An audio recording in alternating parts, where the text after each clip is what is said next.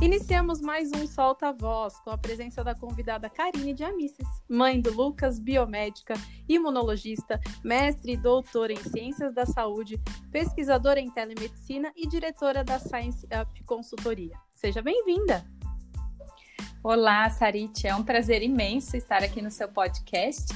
Lembrando que nós fomos amigas de escola, então a gente tem uma, uma história aí de muitos anos e eu fico muito contente de ver o seu podcast, te admiro muito como profissional e como pessoa. Então, estou bem feliz de poder contribuir com, com o seu podcast. Obrigada pelo convite. Eu que agradeço. Nossa, falar em história e depois a gente abre essa quantidade de história aí que, pelo amor, né? Muitas visitas à casa, muitos desenhos assistidos. Muitas. né? Bom, vamos lá, Karine. Conta um pouquinho pra gente. É, quando que você percebeu que queria seguir na área de saúde? Você já conhecia algum. Já tinha algum conhecimento prévio da biomedicina, algo do tipo? É, eu, eu sempre tive essa inclinação para a área da saúde. Não sei te explicar muito bem de onde isso veio, mas eu sempre acho que que gostei muito do cuidado assim é, das pessoas. Então eu sempre pensei que a saúde era uma forma de promover o bem-estar, a vida das pessoas e, e, eu me senti muito útil fazendo isso e eu acho, pensava, né, que me sentiria muito útil fazendo isso e aí eu escolhi a, a carreira da biomedicina.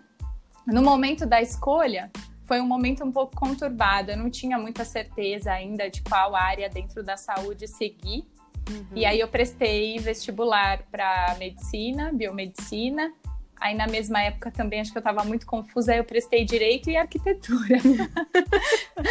e eu Uma passei multiplicidade na... de coisas. Exato. E eu passei nas quatro e infelizmente naquele momento eu não tinha condições de pagar a faculdade de medicina.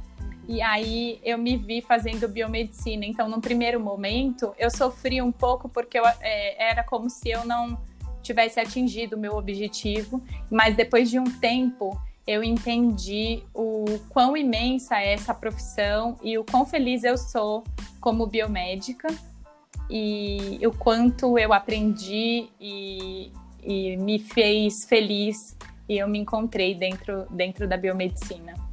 Que legal. É, eu acho interessante falar sobre essas escolhas. Como eu sou professora de é, ensino médio e a gente fala tanto é, das escolhas e das frustrações que elas trazem, né?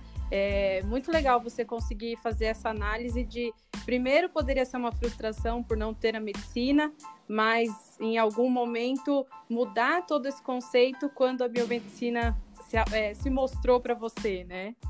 Sim, eu, eu ainda tenho vontade de fazer faculdade de medicina, mas é, não anulando a minha felicidade em ser biomédica. Uhum. É como se fosse é, algo assim que eu penso para o futuro.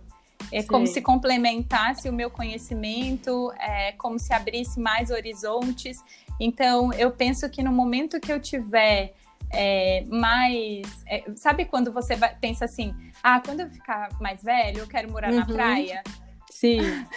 o meu morar na praia é fazer medicina. Eu sei que pode soar muito doido para as pessoas, mas eu ainda tenho esse desafio na minha vida e eu quero é, crescer muito mais ainda na, nessa área de conhecimento da saúde. E eu vejo que pode ser um, um grande um, um fator assim de grande contribuição.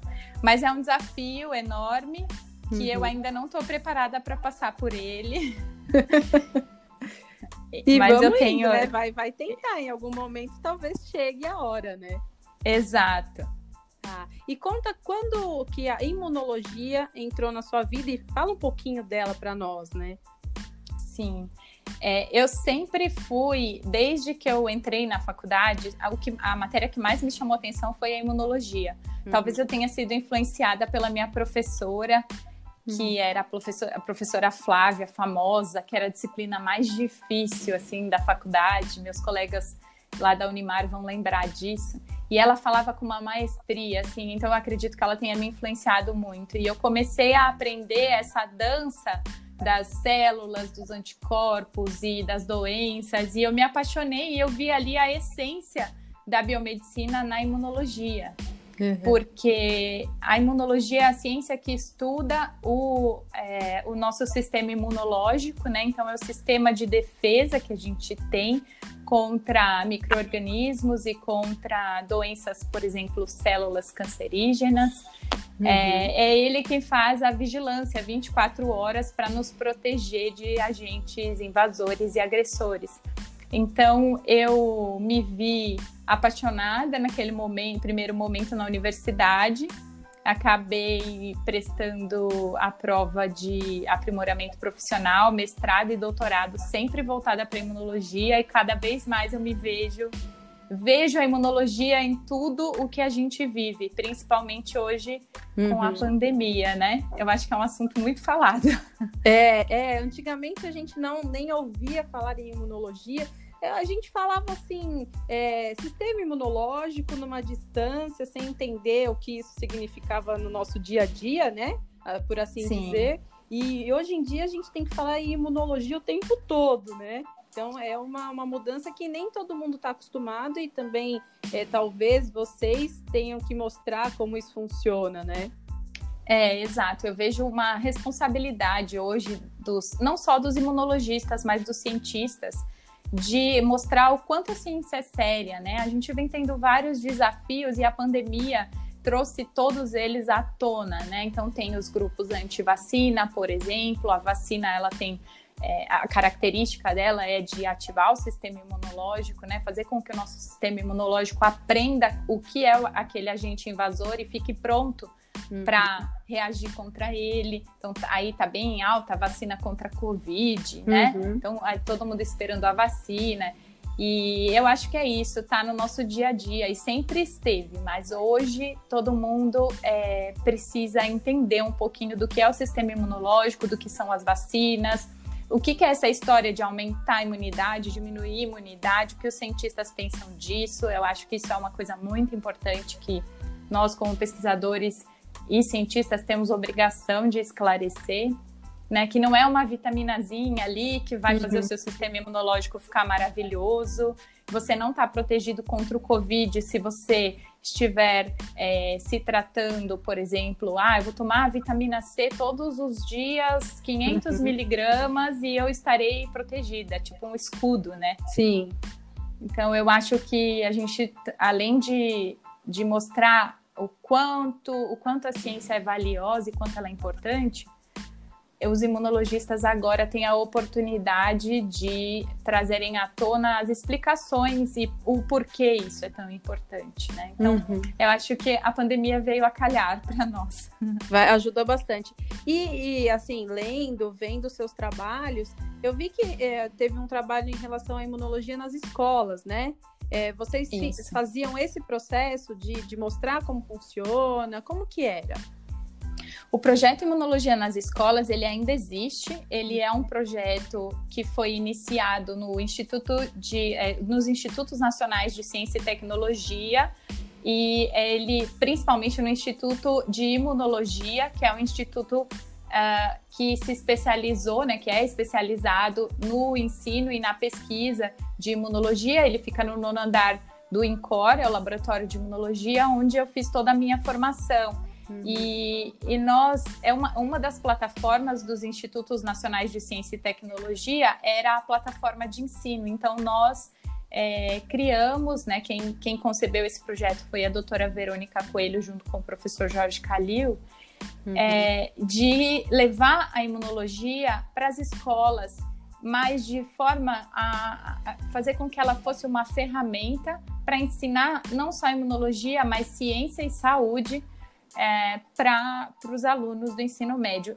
Fazer com que, ao mesmo tempo que eles aprendessem ciência e saúde, eles se interessassem, por exemplo, para desenvolver o senso crítico, uhum. que a uhum. gente aprende na, na academia, né, na, na universidade. E, e, é algo muito importante, inclusive, para emancipar cidadãos e, e, e, sujeitos, né, e pessoas e adolescentes e todo uhum. mundo para que não vivam nesse limbo de falta de conhecimento, porque o conhecimento é poder, né, em todas as áreas. Sim. O conhecimento te, é, é, a sua maior arma. Então, a gente usa a, a imunologia também para aproximar o pesquisador um pouco da comunidade, porque todo mundo que pensa que o pesquisador é aquele doido que fica lá no uhum. laboratório e não fala com ninguém, né? Sim, sim. É o, o Einstein. Não tem, não tem nenhum amigo, é um alienado à pesquisa. É um nerd, né? Uhum. Exato. E eu, eu me vejo hoje é, claro, eu, eu, estudo bastante, eu confesso. Quem me conhece sabe. Não tem uhum. como fazer ciência sem aprender com o passado, com o que já foi feito, né? O conhecimento é uma construção e uma desconstrução. Uhum. Hoje, o que a gente sabe que é, é, por exemplo, essa vacina é boa hoje, mas daqui Sim. uns anos surge uma nova. Né? Então, a gente está construindo e desconstruindo a todo momento. E eu vejo que a figura do cientista também é isso, né? Hoje eu tô aqui para desconstruir para vocês a uhum. figura de um cientista. Por favor, faça isso com todo amor e carinho e mostre para as pessoas que é importante também, né? A gente, a gente tem que ouvir o lado de vocês, não só ver o quanto vocês estudam, pesquisam e trabalham, mas entender que tem, tem o outro, tem a pessoa aqui por trás, né? Sim, tem a pessoa. É, eu, eu, eu tenho o desafio hoje. Eu sou mãe do Lucas, de um ano, então é, é, maternar, estar de quarentena e produzir ciência, eu acho que é o grande desafio do momento, principalmente para as mulheres pesquisadoras. E para os homens também que estão em casa com os filhos, né? A gente está passando por um momento em que a produção científica, principalmente coronavírus, ela cresceu muito e a nossa capacidade está um pouco reduzida, porque ler um artigo com uma criança do lado é um, é um pouco complicado. eu, eu imagino. Fazer uma síntese, né? Ligar os pontinhos é um uhum. pouco mais complicado. Mas a gente vem fazendo, se esforçando. É, eu tenho aluno, uma aluna no laboratório, pesquisadores trabalhando comigo no, no Hospital Albert Einstein, que são uhum. as pessoas que estão no campo. Então a gente está tá na luta. Somos pessoas reais e, e na luta em busca da, ou da cura ou do tratamento, não só para o coronavírus, mas para outras doenças também. Uhum. E pensando nesse processo em relação à quantidade de pessoas que fazem pesquisa, é, que você conhece, que você percebe, é, foi a partir daí que, que houve a ideia da Science Up? É, que é uma assessoria acadêmica, né, faz essa consultoria, apoia os pesquisadores foi uma necessidade em relação aos estudos ou também veio uma demanda mais empreendedora? É, eu, te, eu tenho esse nicho empreendedor dentro de mim, uhum. sempre tive. Quem me conhece sabe que eu sempre vendi bijuteria, já vendi roupa, já vendi maquiagem, já prestei outros serviços, eu adoro. Uhum. E eu nunca tinha conseguido aliar a pesquisa a essa essa parte inovadora, empreendedora que eu tenho, né? Uhum. E eu fiz parte do meu doutorado na Universidade de Salzburg e eu acho que abriu a minha, minha visão para o mundo empreendedor, porque lá eu percebi que existem oportunidades que aqui no Brasil elas ainda são enxergadas de uma forma ruim. Por exemplo, aqui, se você precisar que alguém coloque o seu artigo nas normas da revista, Uhum. Alguns orientadores ou alguns pesquisadores podem achar que você está dando o seu trabalho para outra pessoa fazer, uhum. né? E na verdade, o seu trabalho é fazer a pesquisa, né? Sim. Essa parte de normatização, por exemplo, alguém que tenha experiência, sei lá, no Word, no PowerPoint, pode te ajudar para você ter mais tempo de fazer a sua pesquisa. Uhum. Ou, por exemplo, que você possa consultar é, como eu posso mandar um projeto para o comitê de ética, né? Uhum. Existem resoluções na internet, mas que qualquer pessoa possa acessar, mas entender como funciona dentro de cada instituição, por exemplo, dentro da USP, dentro da Unifesp ou dentro de outra universidade que tem o comitê de ética. Uhum. Só quem já passou por lá ou, ou tem experiência de pesquisa pode fazer. Então eu comecei a perceber que existia assim esse nicho aqui é, é um nicho que você tem que tomar muito cuidado, porque algumas pessoas enxergam assim, ah, você faz meu TCC, então uhum. eu deixo bem claro, né, na minha página e na minha consultoria, que a, a, o trabalho é uma, um auxílio, né, para viabilizar a pesquisa que o próprio pesquisador faz, então eu trabalho uhum. com muita ética, e esse serviço surgiu eu, eu quando tive o Lucas, né, logo, no, logo é, nos primeiros meses, eu percebi que eu precisava trabalhar de casa e que essa demanda existia e ela chegava até mim não só pelos meus projetos, mas pelos projetos dos meus colaboradores. Então eu montei a empresa uhum. e eu tô com ela até hoje. Ela tá crescendo, eu tô bem contente com o trabalho. E eu vejo que é, eu, já, eu já consegui desmistificar um pouco essa forma de, de, de enxergar a consultoria, né? E trazer isso de um jeito que facilite a pesquisa, porque ainda há muita burocracia na, em todo o âmbito né, de uhum. público para pesquisa na universidade pública. Então, acho que conhecendo os caminhos, eu já estou há 12 anos na, na pesquisa, então, conhecendo os caminhos, eu posso ajudar outros pesquisadores e alunos a chegarem lá com suas pesquisas sem ficar batendo cabeça, é, perdendo tempo. Né? O Brasil precisa ser competitivo uhum. em pesquisa já que a gente tem pouco investimento, a gente precisa ser muito ágil, muito perspicaz. E a consultoria veio para isso também. Então, olha, eu já conheço esse caminho, você precisa de ajuda, né? Então, uhum. foi aí que surgiu a consultoria. Mas eu acho interessantíssimo esse ponto de vista, é, e nós, piscianas, temos esse pensamento de que tudo, tudo é possível, né? É. É, o processo empreendedor, ele se dá a qualquer momento, em qualquer circunstância, eu te entendo é. completamente, é, mas o que eu percebo em relação ao processo da pesquisa em si, muitas vezes a pessoa demanda mais tempo, não digo todas as vezes, mas a maioria, mais tempo no, na parte burocrática, como você diz, do que efetivamente o, o tempo que ela gasta pesquisando, é, buscando, é, fazendo, né, a, a ação uhum. da pesquisa dela mesma, né? Ela, ela precisa de muitas outras coisas que a gente sabe que é, algumas vezes não depende só dela. Então, eu achei fantástica a sua ideia de, de viabilizar e com certeza, se as pessoas sabem os caminhos, elas vão fazer mais e mais. E isso vai ajudar a área, vai ajudar o Brasil, vai ajudar né, todo mundo que, que tem alguma necessidade. E a gente sabe que pesquisa é sempre importante, né? Sempre é, é válida, né? É, exato. Eu acho que além desse pensamento de é, mostrar os caminhos e ajudar com os caminhos, eu, te, eu penso também que a gente não precisa se eu falo a síndrome do, do vira-lata, né? O brasileiro uhum. não, não pode ter essa síndrome, e o pesquisador muito menos. A gente precisa entender que o pesquisador brasileiro ele tem muito valor, muito valor, e a gente uhum. trabalha e a gente luta num cenário totalmente uh, não propício para uhum. fazer pesquisa de boa qualidade. É, eu digo não é, com relação principalmente a investimento. Então, o investimento pesqui na pesquisa ele acontece em solavancos. Então, uma, se aparece uma doença como Covid, por exemplo, ah, tem, tem investimento. Uhum. Aí, Covid passa e aquela pesquisa que tinha começado não tem mais investimento. Uhum. Né? Então, você precisa ser muito rápido para aproveitar essas ondas e, e fazer a roda girar. Então, eu vejo a consultoria como um facilitador dessa, dessa roda. Sim, entendi. Olha, eu queria ficar aqui conversando com você horas e horas, porque vai ia desenvolver com certeza milhões de assuntos paralelos a isso.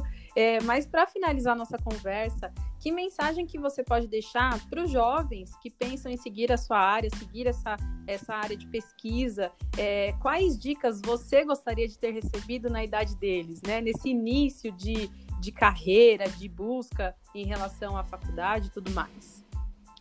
Olha, a dica, a grande dica, né, para quem quer seguir no caminho da pesquisa é que você comece a estudar e a aprender sobre o assunto desde sempre. Então, não subestimem aquelas aulas do ensino médio, né? Porque todo conhecimento é válido. Então, quando você vai prestar uma prova para uma pós-graduação, como um mestrado, um doutorado em uma instituição de renome, você precisa daquele conhecimento. Então, é, tudo que você puder aprender desde cedo, a sua base, se a sua base for bem estabelecida, você consegue trilhar é, caminhos de sucesso na pesquisa. E a outra dica é que você precisa ter muita persistência, mas que quando você enxerga o seu artigo publicado e servindo de base para outras pesquisas, é muito gratificante e você sabe que contribuiu com um pedacinho nesse quebra-cabeça é, de entender uma doença, um medicamento, ou ajudar uma pessoa que é, podia ser que não tivesse perspectiva se aquela pesquisa não existisse. E o que eu Seg... Qual era a segunda pergunta, Sá? Na idade deles, lá no comecinho, é, saindo da, do O que eu gostaria, né? Isso. O que, que você gostaria de ter recebido de informação?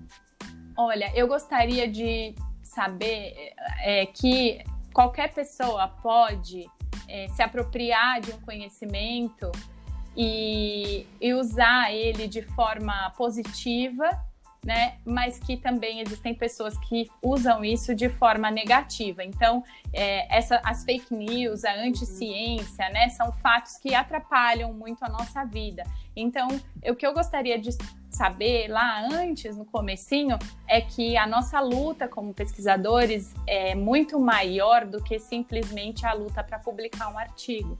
Ela é uma luta para para fazer com que a nossa profissão seja reconhecida e que a ciência seja reconhecida, né? Que não é qualquer é, fato que pode uh, combater então um, uma descoberta científica, né? A, uhum. a, o método científico ele não pode ser refutado com qualquer pensamento ou achismo, né? A ciência é ciência e a ciência tem credibilidade. Então, eu acho que isso eu gostaria de ter aprendido mais cedo. Uhum. Bom, eu agradeço demais a sua participação.